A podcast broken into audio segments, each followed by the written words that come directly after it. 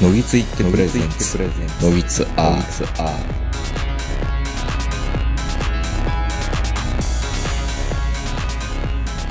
どうも皆さんこんばんは、東横名人です。えー本日は10月上旬、えー秋が近づいてきました。えー東京某所我が家よりお届けしております。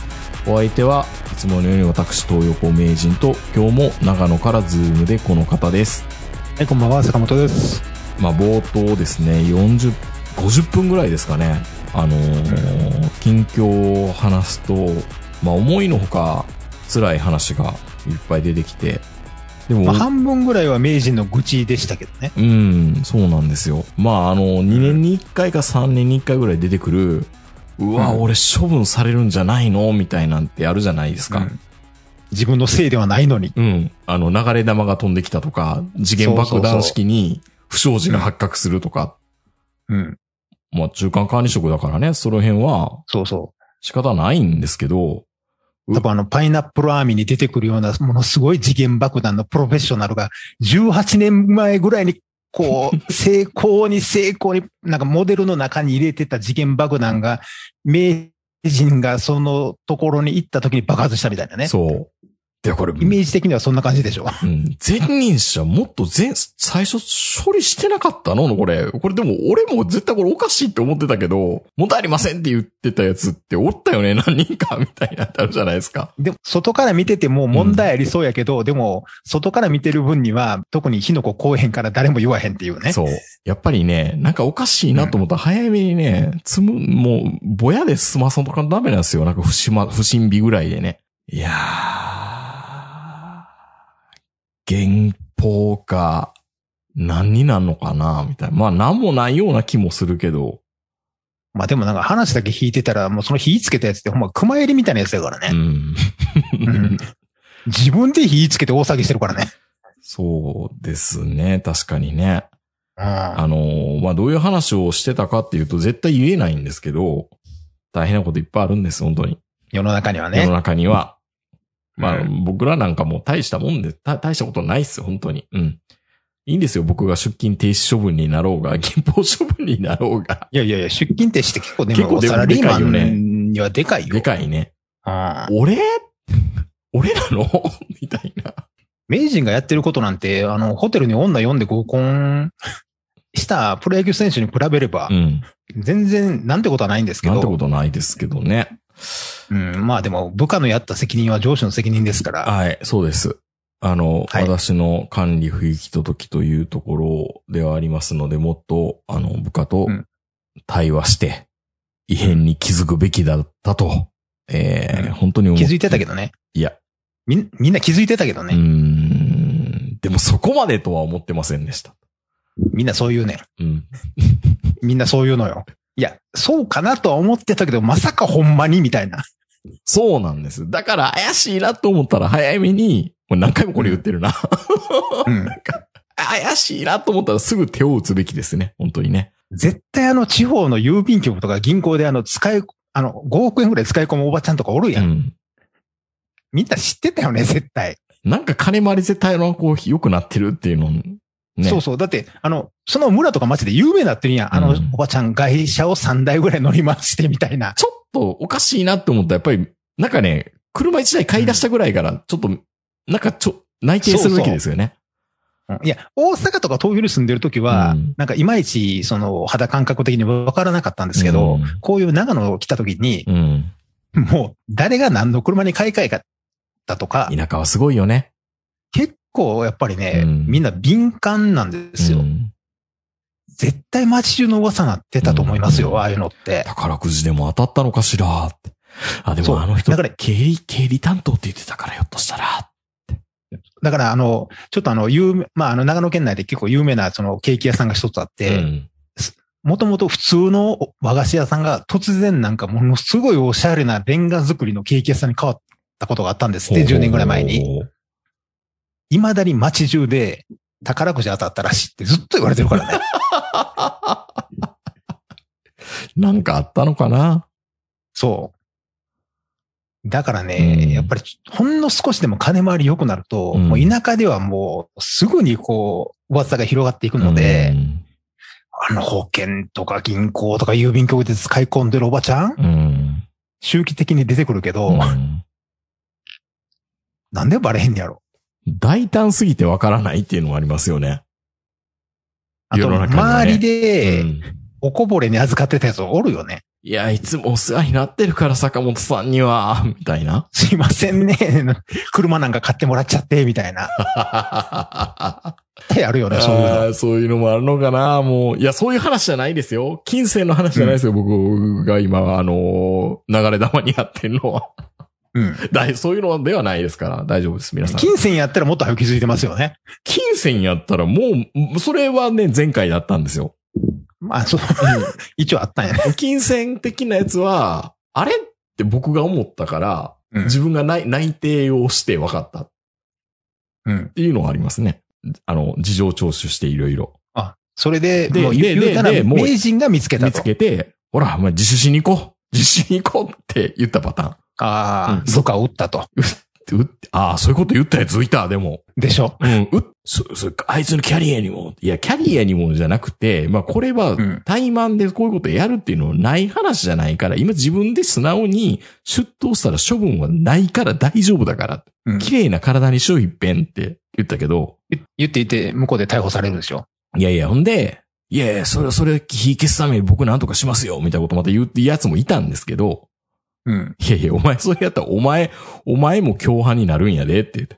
だからここは、あのーなんか、ちょっとぼやのうちに、あの言ったら、自分で自首した人には優しいじゃないですか、会社って。比較的。まあね。本当に今この場で正直に言ったら、司法取引じゃないけど、あの、うん何もやらないからって、本当にそうだと思いますよ、会社は。自助、まあね自助能力があるっていうのが一番健全ですからね。本当に。それ逆に褒められるんです。よく言ったねって、ありがとうって言ってくれました、その場合は。偉いさんは。あのー、基本的にあのー、報告っていうのが一番大事なんうんで、うん失敗でも何でもそうなんですけど、だからあの、これ失敗したら偉いことになるって、あの、若い子もたまに思うんですけど、本当に早く不始末は早く言った方がいい。うんそう。うんだから、もう泣きながらたまにあの、私こんなん失敗しちゃって、どうしましょうってなった時は、うん偉い。本当に偉いです。本当に正直に言うやつが本当に一番偉い。そうそう本当偉い。もう、うんもう俺いつももう、いや、偉いなぁ俺やったら絶対隠すわって言うもん。あかんがな、もいやいやいや、本当に、いや、もう、隠したくなるじゃないですか。隠したくなるけど、それを正直に言ったのは、ありがとうです、本当に。ううんん。いや、もう、だからネジ一本つけるの忘れたかもしれません。いや、つけるの忘れたとかじゃなくて、忘れたかもしれませんっていう、うん。それだけなんですよ。うんそれだけでもう、あの、工場中が止まるんですけど、うん。でも、偉いなって。うん。俺やったら余裕ワンは怖くてっていう。過去後ろにそれがつくわけですけど、言っちゃダメですからね、それはね。そうそうそう。いや、でもね、本当にね、うん。偉いんですよ。うん。自分がそういうふうに、あの、もう、失敗したとかじゃなくても、うんこんな不安があるっていうことを言うだけでも。でも、場合、いや、でも正直に言ったんですけど、場合によってお前部下撃ったなとかって言われましたけど、そうそう。いや、でもね、うんやっぱりね、うん。俺半分以上の人は言わ、言ってないと思う。でしょねそういう不安やった。ううんん。不安だけやったら。うんで、も、言わないとダメなんですよね。うん。メーカーとしては。うんなんかそれを言う人はね、この人は信用できるって、こう、評価をもうぐるぐる巻きにして上に上げますもん。そうですね、失敗をもとにね。そうそう。だからね、うんあの、みんなに言うんですよ。うん失敗しとけって失敗すると、その失敗二度とせえへんし、評価逆に上がるから。上がる。本当にそうですね。で、そこで、あの時のトラブルのあいつやなっていうのを覚えてくれるんですよ、上は。そう。で、トラブルを未然に少なく防いだとか、自分の失敗やけどね、自分の失敗やけど、うんうんそういう人の評価が逆に上がっていくっていうね、本当にそうです。本当に。うんそれは。そう、だからね、本当に、まあ、まあ、名人みたいな会社もそうだし、うんうちみたいなメーカーもそうなんですけど、うん。あの、うわ、これ言ったら怒られるとか、うわ、怖いとかっていうのはもう全部言った方がいい。うん。うん。まあ別にそれで処分されるぐらいやったらね、もうそんな会社見切りつけたらいいんですよ、本当に。そうそうそうそうそうそう。で、実際言わへんかった方が、偉いことになったことあるからうね。ん。まあまあまあ。まあもう屋台法に揺るがしかねないみたいなね。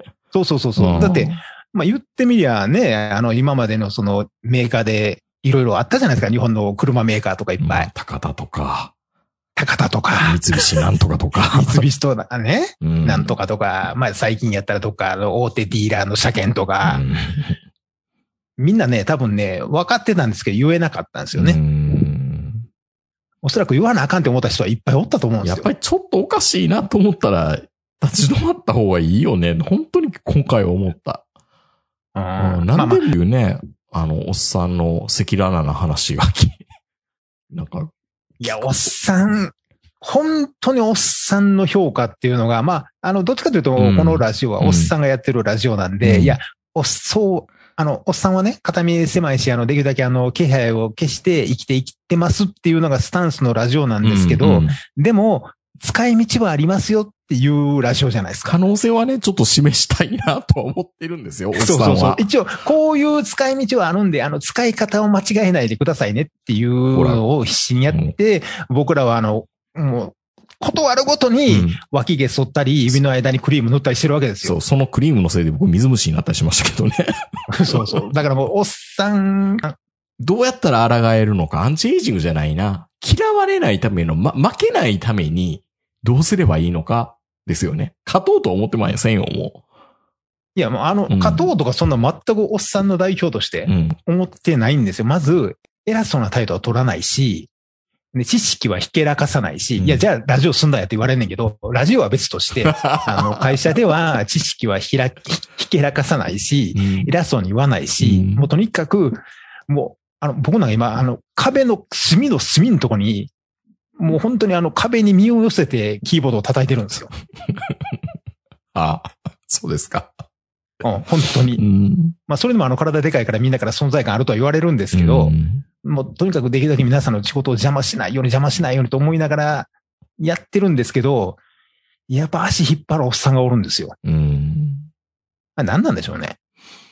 いやー、やっぱり、おっさんでいうこと自覚してないんでしょうね。久しぶりに聞いたわ、昭和軽薄隊とか。え、なになに？昭和軽薄隊あの、昭和の、うん。あの、椎名誠を筆頭としたはい軽い文章のことを昭和軽薄隊って言ってた時代があはいるんですよ。はいはい。文体のことね。文体文体。はいはい。なんちゃって、みたいな。そうそう。その昭和軽薄隊を久しぶりに読んだわっていう、こう、うんツイッターでちょっとね、あの、ラーメン評論家のあの、言い訳文章が昭和軽薄隊やって言われあの、て、リアルヌードル亭麺吉みたいな話ね。そうそうそう。いやいや。いや、でもあの文章は昭和軽薄隊にもなってないよっていう。うん。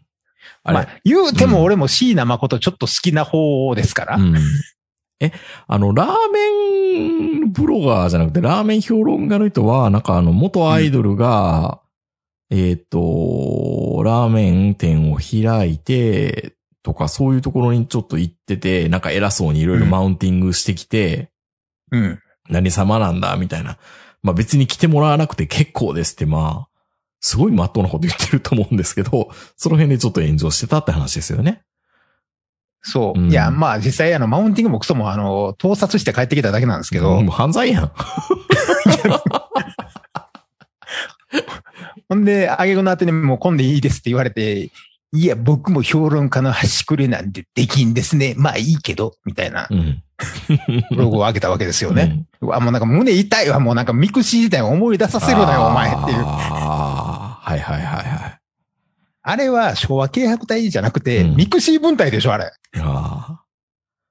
ミクシー文体。特にあの、ミクシーで、うんそう、ミクシーで人間関係に亀裂を起こしたやつ全員の胸をえぐるような文体じゃないですか、あれ。はいはいはいはいはいはいはい。なるほどね。ね、あうん足跡どうたらこうたらみたいな。とか、あの、人のことをすごい褒めて、日本にはこんなに多彩な人がいるのかっていうぐらいみんな褒めまくるっていう気持ち悪い文化ね。そう。う。うんん。で、ダメやったらうん切るみたいなね。うん。で、アカウントもできんなんですね、はいはい。そう。できんやねんね、はいはい、みたいな。もう胸痛いわ、もう思い出させと胸、い胸て。痛いね、本当にね。うん。いや、あの、ミクシーの魚拓取られてたら生きていかれへんよ、もう。うん。みんな心の中にね、ミクシーのアカウントやっぱり思い出した方がいいよ、本当に。忘れないためにそうそうそう。あの、だから昭和軽薄体って言われたら、やっぱり椎名誠とか、あ、ここら辺思い出すじゃないですか。うん沢野ひとしさんのイラストが思い、頭の中で動くじゃないですか。ね？うん。だから全然いいんですよ。昭和契約隊自体僕全然嫌いじゃないし、うん今でも、ちょっと東家都会とか憧れてますから、若干。ちょっとビールを回してみようかなとか思いますやん？おっ おっさんだけでキャンプに行って。なんか息子のもう名前額にしようかなとか思ってた時期ありますからね。だからもう椎名誠、まあまあ最近はさすがにちょっとあれですけど、や一時期椎名誠に傾倒してた自分としてはあの、あのラーメン評論家の文章をちょっと昭和軽薄体っていうのはちょっとなっていう。うん。椎名誠の文章は昭和軽薄体でしたけど、もう少しなんかこう、ちょっと文学的な匂いがありましたよね、言っても。言うても本の本屋さんですから。なるほどね。いや、でもうん、どうなんでしょうね。ラーメンのそういう評論家の人っていうか、まあ、ついついやっぱりマウンティングを知識とか経験とかあると、やっぱりマウンティングはしたくなるというか、ちょっとバカな質問とかされたら、ふんってなってしまう自分もいるなっていうのも、おっさんになってきてね。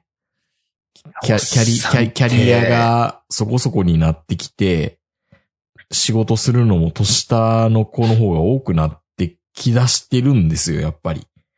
で、なってきた時に横柄な態度取らないようにせんとダメだなってやっぱ思うんですけど、もうそれでもあまりにもあまりな場合はやっぱり、ああ、はい、はい、はい、みたいななんかちょっと横柄な感じになっちゃう時もあるんだろうなとも思うし。難しいですよ。でも僕もあの、その、タメ口とか、うんその上からとか若い子には使わないんですよ。うんでも、それはそれで逆に怖いとも言われるんですよね。うんここはこうした方がいいんじゃないですかね、みたいなことを言うと、うんやっぱ怖いし、何々さんとか言ってさん付けするのもやめてください、みたいなこと言われるわけですよ。バランスがすごい難しくて、まあ、舐められてもいなだダメだし、うんうーん。だからおっさんってね、うんやっぱりその、何種類かいるじゃないですか、おっさんって。うん。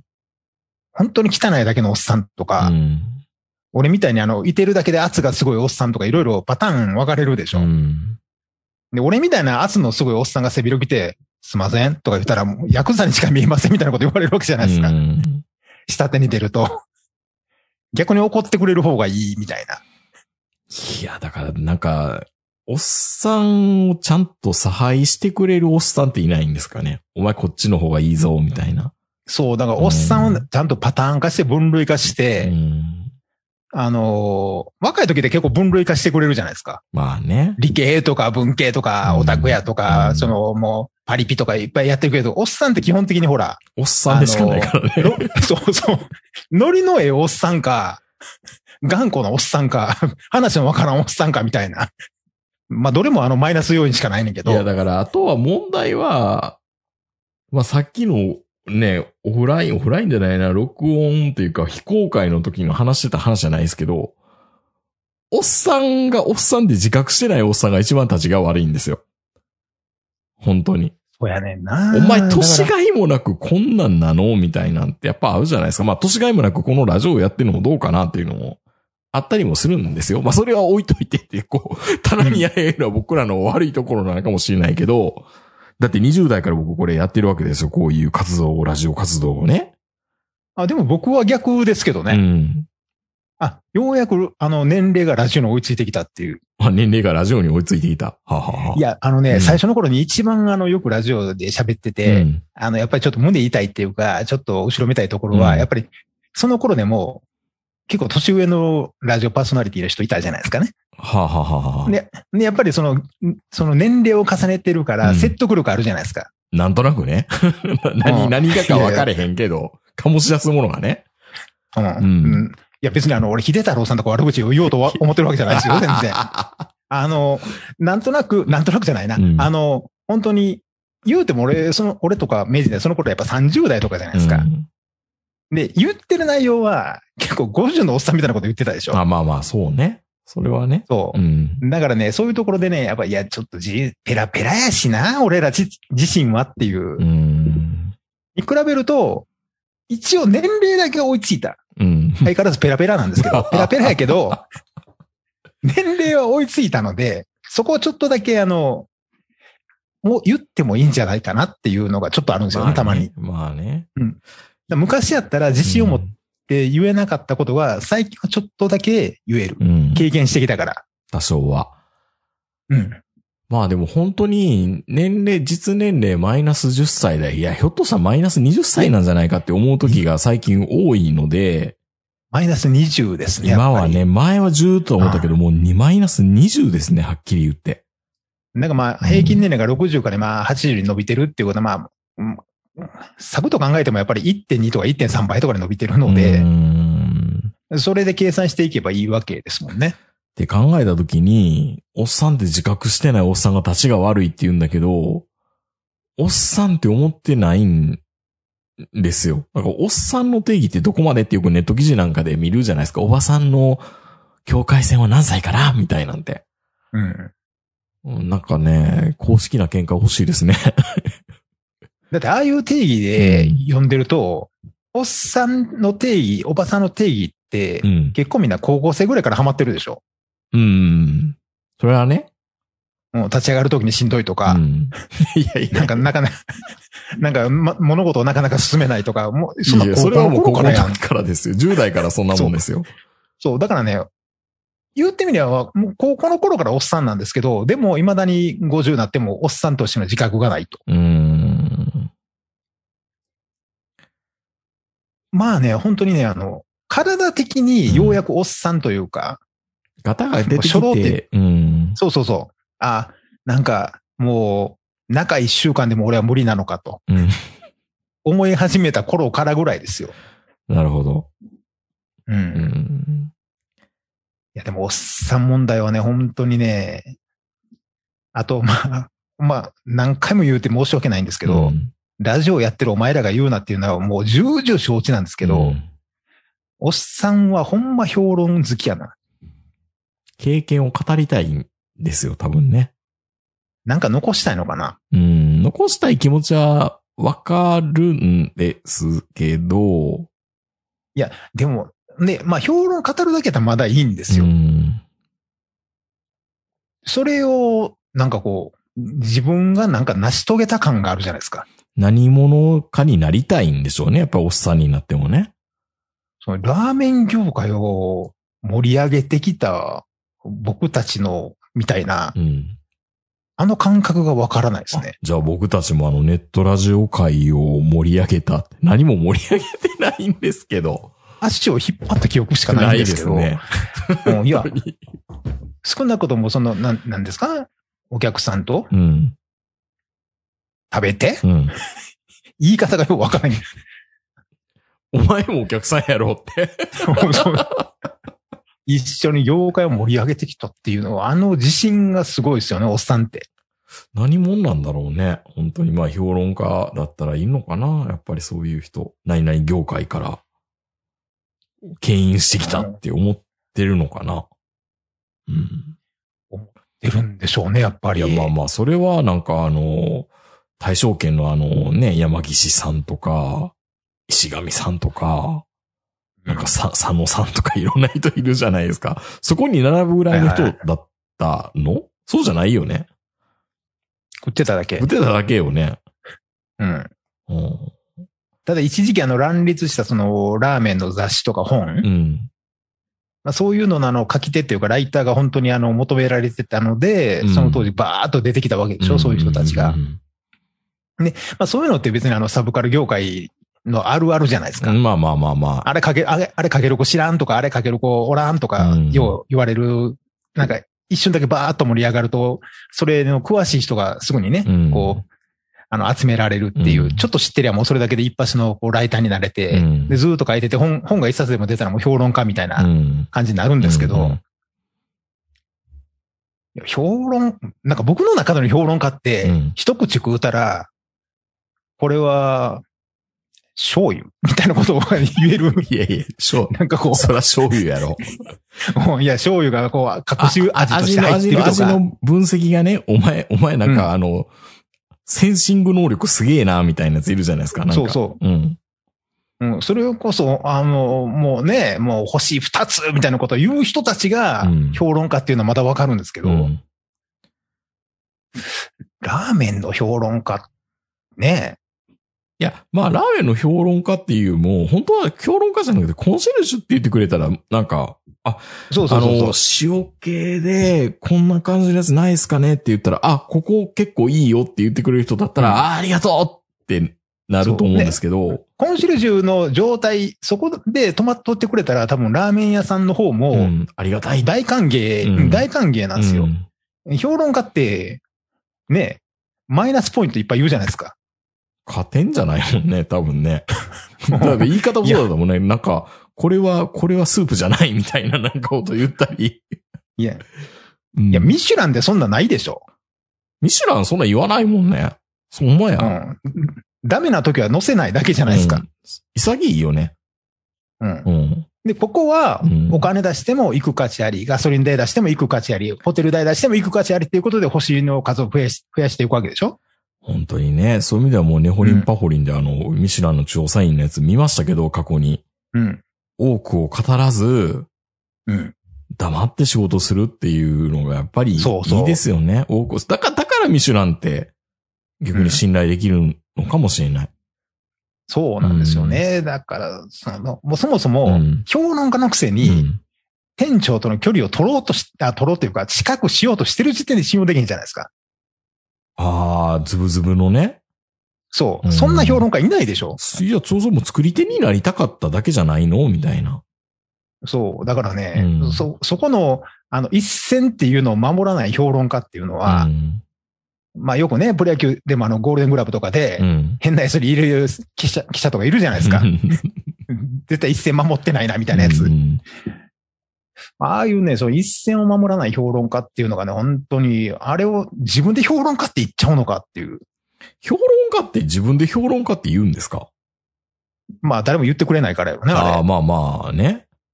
れ。うん。だって、誰も言えへんかったら、ただのラーメン好きなおっさんやからね。うん、まあラーメン好きなおっさんでいいんじゃないですか？ラーメンうんブロガラーメン好きーなのか。うん、ラーメン好きなおっさんっていうのが一番いいと思うよ。で、その言葉が、自体は、すごくいい言葉じゃないですか。いや、ラーメン好きなんですよ、と。まあ、ラ、ラオタとかね。うん。そういう言い方すんのかな。でも、ラオタはラオタで、ラオタってなるとやっぱりちょっと変にマウンティングしたがるんだろうなとか、情報をひけらかしたそうだなとか。そう。うん、最近ね、特に僕がね、あの、まあ、まあ、その評論文化、まあその評論文化で言うんやったら俺なんかもうあの、怪談師評論家になったのかなと思うぐらいやねんけど、うん怪談師評論家まあええとしてやな、あの、なろう小説とかあるじゃないですか。うん で、あるじゃないですかっていうのもどあれなんですけど、もう書いてますからね、坂本先生は。それをね、うん。あの、YouTuber の人たちが評論するでしょ ?YouTube え、で。評論してんの？今、なろう小説を。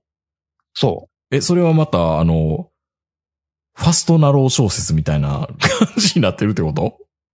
いや、ほとんどが、うんまあ、こき下ろしてるんやけど。あれもね、結局のところね、あの、いや、こんなでよう、あげるな、的な感じのやつがほとんどだったりするんですけど。いや、だってみんなそう、じゃあお前書けよってうんならないのかな。いや、本当にねう、ん。まあ、あれはもう評論じゃなくて、ただのもう、下手するとね、誹謗中傷に近いと思ってるんですけど、うんやっぱ、愛がいりますよね。いやー、だから、褒めちぎるとこで、だったらいいんでしょ？これ、これ面白いからぜひ見てくださいそうそうそう。言ってくれたらこ、みんな気持ちいいじゃないですか。いいつかこの人に取り上げれてもらうようになりたいみたいになったらいいわけでしょ？本当は。そう、そうなんですけどね。うん。今、あの、取り上げられるのが戦々恐々ですからね。うん吊るし上げ裁判じゃないですか、そんな。そう。だから、ああいうのもね。まあ、だから、明治なんかよくほら、漫画の評論とか嫌いじゃないですか。いや、だってもう、映画の評論もあんま僕好きじゃないんですよ。なんか思う、映画って基本何も考えずに、うん時間潰すというか、非日常を味わう空間でしょ？だから僕映画館に行きたいし、ん何も、それ以外のことを考えたくないっていう時間が貴重なんですよ。で、その場で、なんか泣ける話もあっても、感動する話があっても、カタルシスがあっても、何でもいいんですよ。だから僕、映画が、なんか、この監督が、とか、映画すごい見に行ってるけど、知識もないし、知識をつけようとも思わないし、後でウィキペディア見て、あ、同じ監督やったわ、よう似てるなと思った、みたいな気づきで、あ、こういう傾向なのねっていうのがわかるぐらいで、本当に映画見に行ってるくせに何の知識もないですからね。でも、そっちの方が健全だなと思っていて、で、あと、ちょっと1ヶ月ぐらい前かな、あの、剣道小林がちょっとそういう示唆してたじゃないですか。サブカル論じゃないけど、うん。あのー、ジャンルが、マニアがジャンルを壊すみたいな話してたでしょ？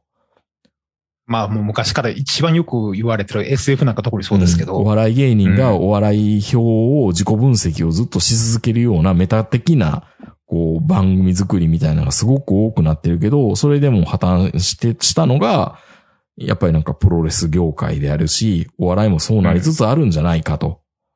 いうことも多分言われてるんですよ。まあそれで言われると、僕すごいラジオで佐久間信之のラジオが好きでずっと今一番聞いてはいるんだけど、あの人が今それをやってそうな気もするんですよ。うんあの人はすごい面白い人だけど、あの人もジャンルを壊しに行く張本人の一人かもしれないですけどね。まあそれでもあの人自体がタレントになってるから、だから僕はあの人のお笑い表が好きなわけではなくて、あの人のパーソナリティが好きなだけで、聞いてるけど、あんまりあの人の番組がすごい見てるかっていうと、そこまで見てもないんですよね。なんかメタ的な話ばっかりするのもちょっと嫌だからっていうのもあるし、慣れ合いっていうのもなんか、ああ、関西系じゃなくて、まとまろうぜっていうところのなんか成功体験みたいなのはすごくあって、そこを見てた人たちは、なんか、ある意味、あ、みんな成長してよかったねっていう、なんか、なんか、同門意識みたいなのがあるから、まあ、受け入れられるんだろうなっていうのもわかるんですけど、ただやっぱり、うん、マニアがジャンルを壊すか、あんまり評論しすぎるのも、何も生み出さないじゃないですか。多分。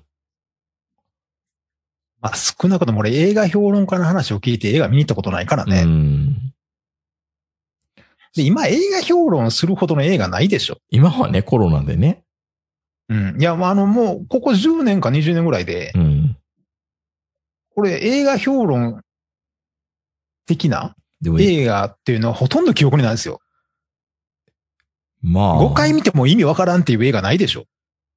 あ、それだけわかりやすくなってるし、そう。エンターテインメントというか、その映画の作り方もどんどんどんどん進歩してきて、うんもうすべての人が楽しめるような映画になってきてるわけじゃないですか、今うね。んアニメでも何でも。うんなんかもう、俺らがほんまにあの、高校とか大学の頃で、これ何っていう映画いっぱいあったんですよ。うん意味わからん。でもその意味のわからん映画を、下り顔で、いや、これの映画わからないの君みたいなこと言われるわけじゃないですか。うんうん。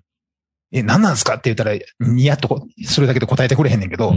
うんいや、と、本人も分かってないのかもしれないよ。そうそうそう。いや、だって俺、そんなだにね、うん。過去、もう多分20回以上見てるけど、うん未来世紀ブラジル未だに意味わからんで、俺。だっていや、、ほんまにだ。って僕ももう現代文が一番嫌いなのが作者の気持ちを答えろみたいなことを、作者が何が言いたかったのかみたいなんて言われるのもすっごい苦痛で。あれ本当にねうん、一、回でもいいから自分で小説書いたらいいと思うけど、うんコマ埋めることしか考えてないからね。そうですよ。行を埋めることしか考えてないですよ。そうそう。一番いい感じで、あの、書けたなって思ってるだけで、そんな文章の中の人物のことなんか知らんがな、俺っ。だってて自分の卒論書いたのとか思い出してよ。どれだけ行を埋めようかなって思うことに必死やったじゃないですか。大体。論文とか、レポートとかでも。うんだからね、うん。今、でもね、まあ、あの、ネットとかツイッターでもバーッと、例えば映画評論って見たら、映画評論家山ほど出てくるんですよ。うん現役女子高生評論家とか、いっぱい出てくるんですけどみん、な評論家、まあまあ、一六総評論、僕らも評論なんですよ。これね、うん多分ね、これもね。で、映画評論家も山ほど出てくるんですけど、うん何を評論してんだよ、今？鬼滅？いやー、でも、備えに、備えに煉獄さんの人間性とか評論して楽しいか。煉獄さんの、ひょ、あの、人間性、うん。ちょっとしか出てこないけど、まあまあ、過去の、あの、生い立ちとか？そういうこと？いや、もうね、もう、うん。もう2期も始まりますし、うん。まあ、今度のあの、新しいやつも全部始まるので、うん。あの、無限列車も新しいカットのやつがね、もう来月、今月か、うん。もう始まるので、もう、あれなんですけど、うんなんかもうか会社とかいろんなとこで、号泣しますよって言われて、まあ確かに、あの、いい映画やったし、感動もするんですけど、うん号泣しなかった、お前は号泣しなかったのかって、その号泣の圧がすごいんですよ。だって、僕は号泣しなかったですよ。だって、付き合い浅いじゃん。誰と？煉獄さんと彼らは。ああ、名人？いやいや、煉獄さんとそんな付き合いは長くはないけど、あのー頑張れよ少年みたいな感じで言われる。あれ、たかだか1日か半日かぐらいの話でしょ？あれって。いや、もうちょっとあるよ。もうちょっとあるの？もうちょっとあるそうか修行とかしてるからあの、あの、ねぐ、ねずこを認めるや認めないやとか、その、そうそうそう会議、合中会議とかそういうとこね。うん。その伏線はわかるけど。俺うん。俺は未だうに、ん。あの、煉獄さんのお母さんいるじゃないですか。うん。でみんなお母さんが出てきたとこで号泣しますよねって言われるんやけど、うんあのお母さん、自分の息子が血だらけで死にそうやったのに、よく頑張りましたって、それはないやろって思いますね。まあまあ、そういうね、家庭の子だから、よく頑張りましたね、じゃないのもちろん、もちろんね、うんまあ、あの、最後の最後まで頑張れ頑張れって言って応援するのはいいんですけど、うんやっぱ最後の最後自分の息子が死ぬ瞬間は、ごめんなさいって言ってほしかったなっていうう。ん。まあね。そのまんまよく頑張りましたねって、お前は。太平洋戦争時代のおかんかみたいな感じになるじゃないですか。まあそこまあそそこも、そこも本当は辛いけど、この一族に生まれてきた限りは仕方ないのよ、みたいな感じじゃないの？そこは。それも含めそうて、うん、まあまあ頑張りましたねっていう。だから、だから俺はちょっっとね、あのお母さんにはちょっとその、あまり感情移入できなくて。知らないですそよ。だからもう、カップ、白いカップを着て15の守りは固めますみたいなこと言ってるわけでしょ、うん 一緒一緒じゃないのそれと。あの映画で一番泣いたとこが、あの、カラスが涙浮かべてるとこやからね。カラスまで泣くんやっていうところね。そうそう。そこだけ。いや、でもまあ、まあまあまあいいんですけど、うん。僕のその、お前映画の読み方浅いねんって言われたらそれまでなんですけど、未来世紀ブラジルも分からへん男やから、もうだっていいじゃん、楽しかったって、なんももうそこにさ、娯楽に何意味持たせんの？もうそんなん、めんどくさいわ。まあね、いやもうまあ、もちろんね、評論家っていうのは、あの、全然、いてもらっていいんですよ。まあ世の中の評論家って、俺らの知らんところではすごい楽しいこといっぱいやってるはるんでしょ、きっと。わからんけど。私は専門外なんですけれども、みたいなああ、ことやってるわけでしょ、みんな。専門外マウンティングね。うん、そういうのみんなやってるんで、わそういうとこ行ってみたいなと思うんですけどね。いや、でも心配ですよ。ラーメン評論家とか映画評論家って仕事あんのかなっていう。うん。うん。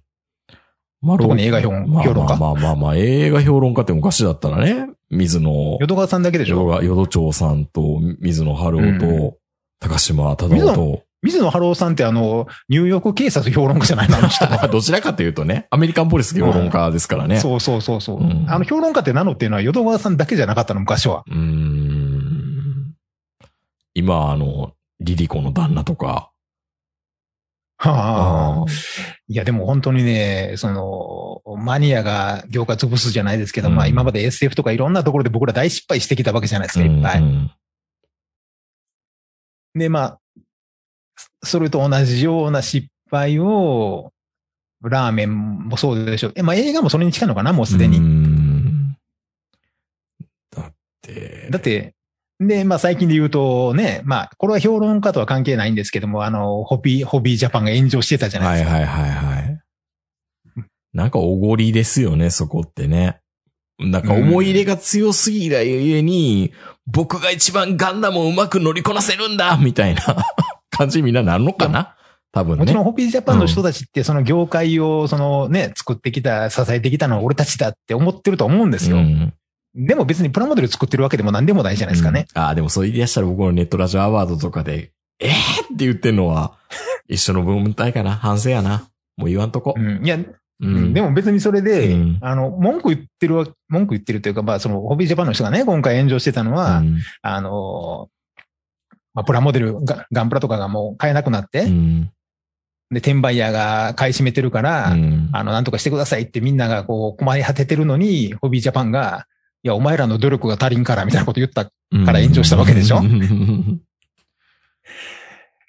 あれがね、もう、だから、ある意味評論家とかそのホビージャパンとかそういう業界の人たちっていうのは、あの、敷居を低くするのが一番の仕事じゃないですかね。本当はね。門戸を開くために、そうそうそうそうそううんそう。裾野を広げていくっていうのが一番の仕事なのに、そこをなんかまるでなんかあの、門番みたいに、だだからね、評論家じゃなくてコンシェルジュっていう言い方をもっとね、うん。普及した方がいいような気がする。なんか。なんかこの人に聞いたらなんか教えてくれるよ、みたいなぐらいの感じの方が、いいんじゃないかな。なんか評論家っていうよりも。なんかここいいらしいですよ、ぐらいの感じで。ね、うん。貝原さんでも自分で自分のことを料理評論家とか言ってないでしょ？言ってんのかあのおっさん。言ってんのかな？だって少なくともロサン人とかは俺評論家って言ってなかったと思いますよ。多分うね、ん。池波正太郎もちょっと料理に詳しいおっさんぐらいのポジションやからね。いや。そう。だからコメンテーターとか、まあ今だったら今ポジション的にいいのは何々芸人ぐらいがいいんじゃないですか？あれは本当にいいポジションですよね。ちょっと詳しいって言っても iPhone 芸人そうねなとか。うんなんか失敗しても、うんいや、専門家じゃないんでって言うやん。まあ逃げですからね、それもね。まあうんまあまあまあまあまあ、どうなんだろうな。まあでもその逃げをうまいこと用意してくれてんのがアメトークっていう舞台でしょ？あ要は、あの、専門知識はもちろんなんだけど、それ以上に、その好きのバロメーターというか、どれぐらい熱さがあるかっていうので、みんな勝負してるわけあなんで。そっちの方がね、やっぱ熱さで愛情を語ってくれる方が、うん。うんなんだっていいんですよっていうぐらいの方が多分健全で、いや、本当に映画って素晴らしいですねって本当に思ってるかどうかわからんけど言ってくれる方が、僕らは救われるわけで。うん。逆にもう、その、しょうもない、もう幼稚園児でも答えられるようなあのクイズ番組やめてやな。うん。やっぱカルトクイズですな、ここは。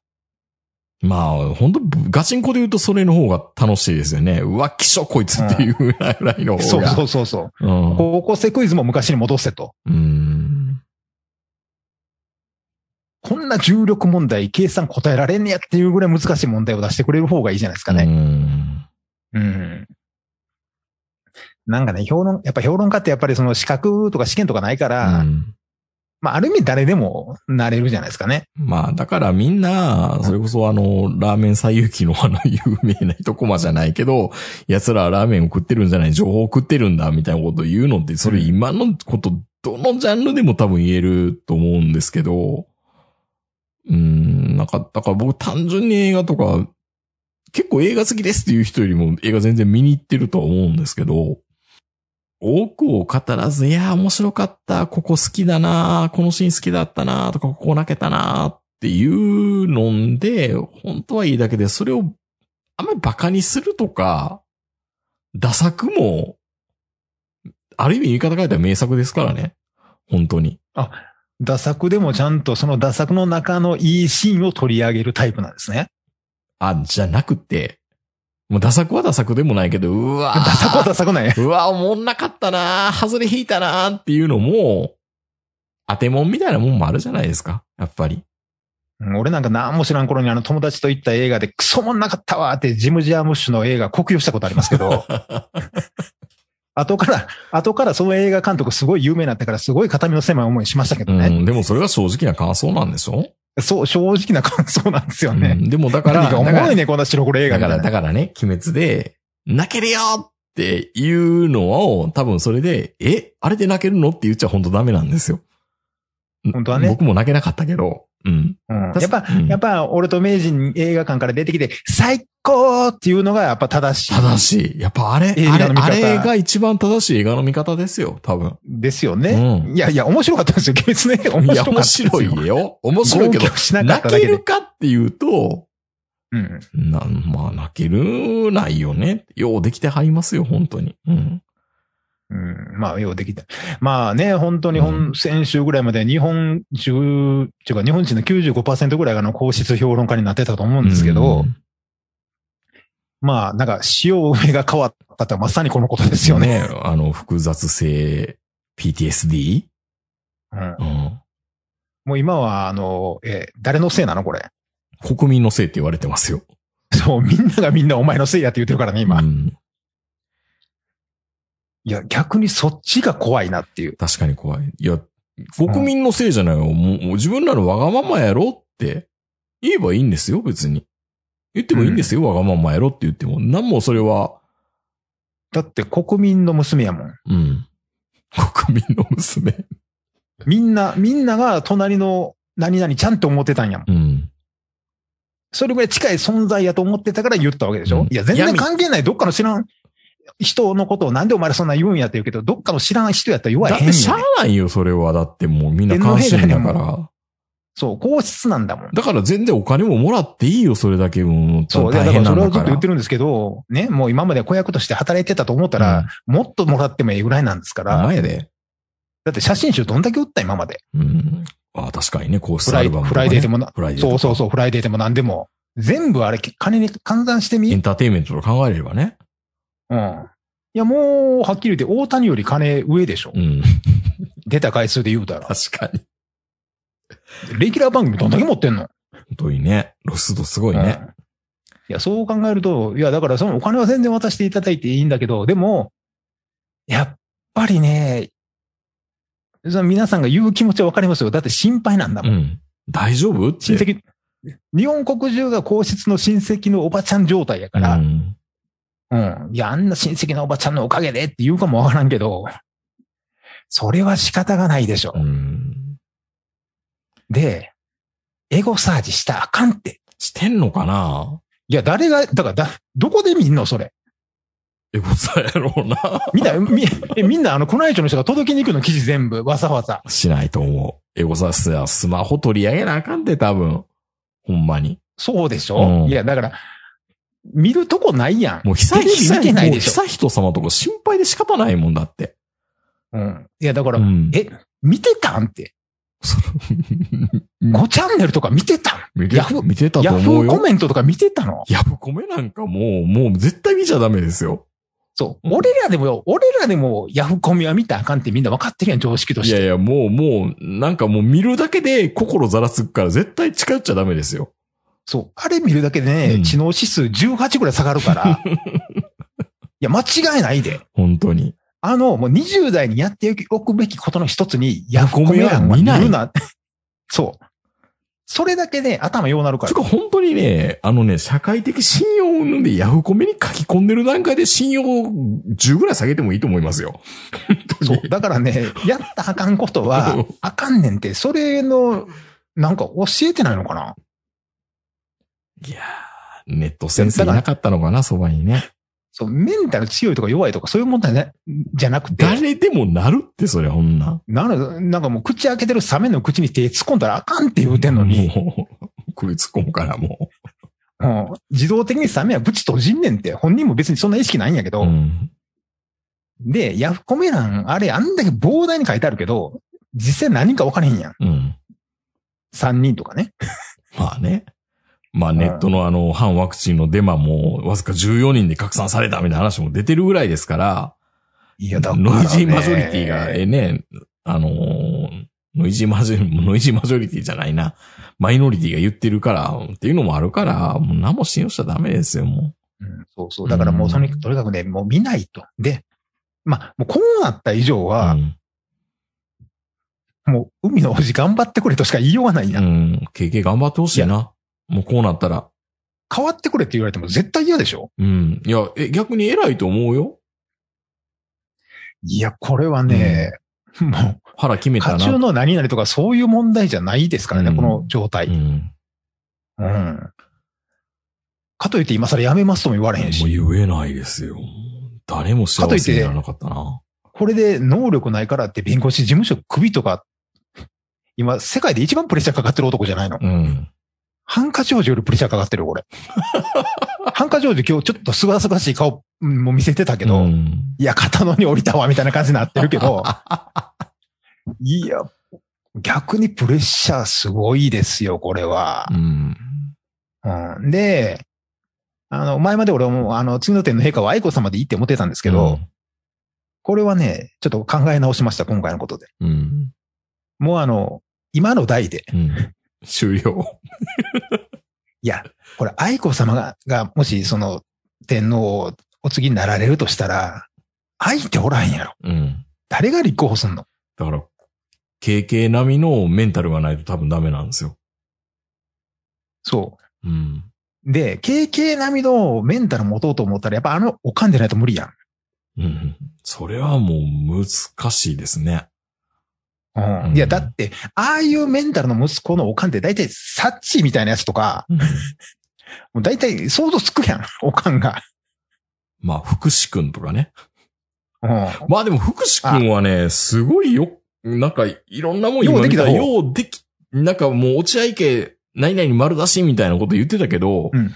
うん。僕は、むこの前のそのジブリ汗汗まみれのポッドキャストを聞いて、福祉すげえなっていうのと、信子夫人、すごいなって思いましたね。なんかもう。伊達にうね、ん川崎に乗り込んで、うんソープランドのテクニックを金払って覚えただけのことはありますよ。落合がソープランドにのめり込んで、ふざけるなって言って、ソープランドのとこ行って、テクニック覚えてきたねって帰ってきたっていう、そのエピソードね。聞くやろ、本当にそんなんされたら。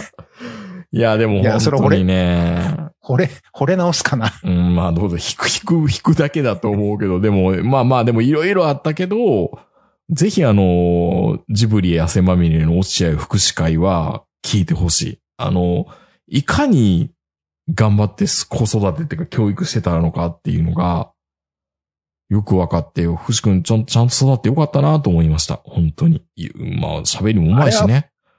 福士くん自分で育ったんじゃないの、まあ、す自分で育ったっていうのもあるし、やっぱ素養もあったし、頭やっぱいいなって感じがしますね。いや、頭はいいですよ、多分。うんあとやっぱあの、帝王学じゃないけど、うんあの、一郎の手を引っ張ってこっち行こうや、一郎っていうあの胆力、うん。もうそれも含めてね。うんそう、ああいうのって教えられないじゃないですか。うん。偉い人の前行って緊張しないっていう。そうですよね。うんいや、絶対俺らにはないもの、そういうのって。まあ、ある意味、どんだけ自分、ある意味親のこれ、七光をうまいこと活用したんですよね。そうう。ん。で、それが、まあ、もちろんね、ちょっと変な方に行くやつもいっぱいいるんですけど、あの、笑って許せる程度範囲内でうん。いてくれれば全然 OK ですし、まあ、それをするのが、まあ、親の役目なんですけど、本当に良かった。福士くん見て。うんうん。かといってね、めっちゃ親が金持ちやのに、お小遣いは月500円しか渡しませんでした。いや、それはちゃうやろって思うんですけど、うん まあ、それも大事ですけどね。はい。うん大事やけど、そこはもう自分の、それぞれの家庭の問題ですから、それぞれの家庭に合わせた教育方法というかね。うん、まあ、育その分だけ、その分だけいいもん食わしてもらってたり、いいものとうか、審美眼とかね。うん。うん。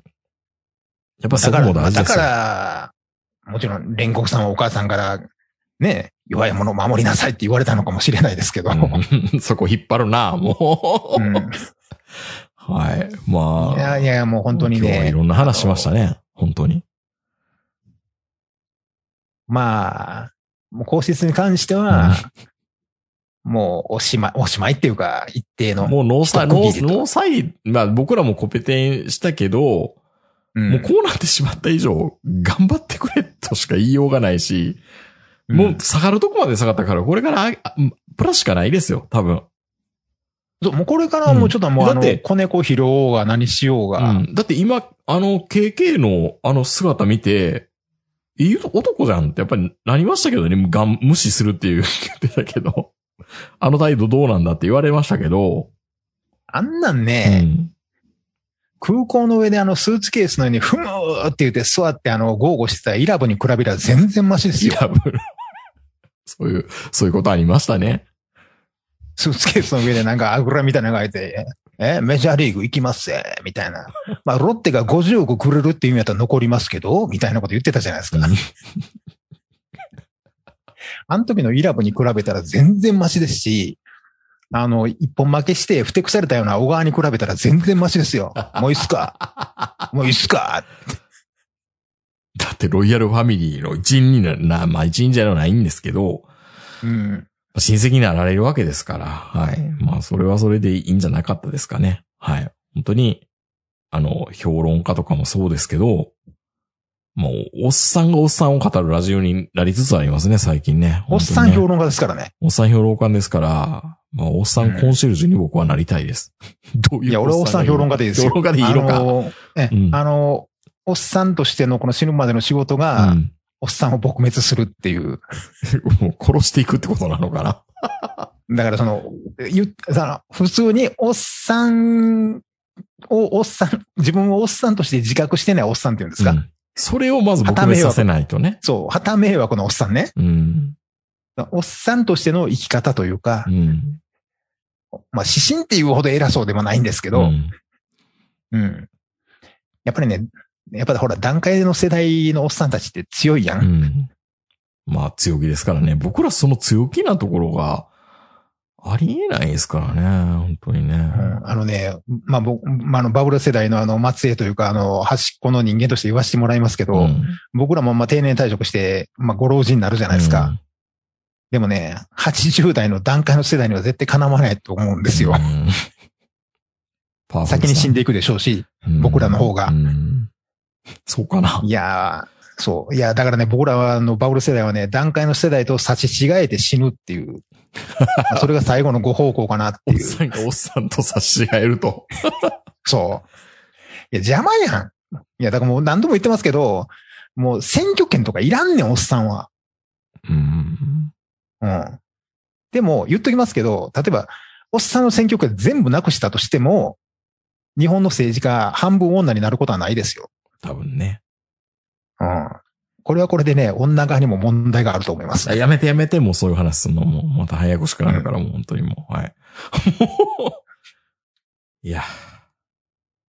まあ、頑張ります。週明けから仕事、し週明けから仕事、ちょっとどうなるかわかんないですけど、頑張りたいなと思います。やっぱだいぶメンタルダウンしてましたね。うん、まあちょっと元気出てきました。はい。はい。まあ、おっさんをおっさんと自覚するっていうことがどれだけ大事かっていうことがね、本当にね、皆さんもあの、うん胸に手を当てて、うん。嫌われないようにしたいね。はい。ということでした。はい。それでは皆さんおやすみなさい。さよならだから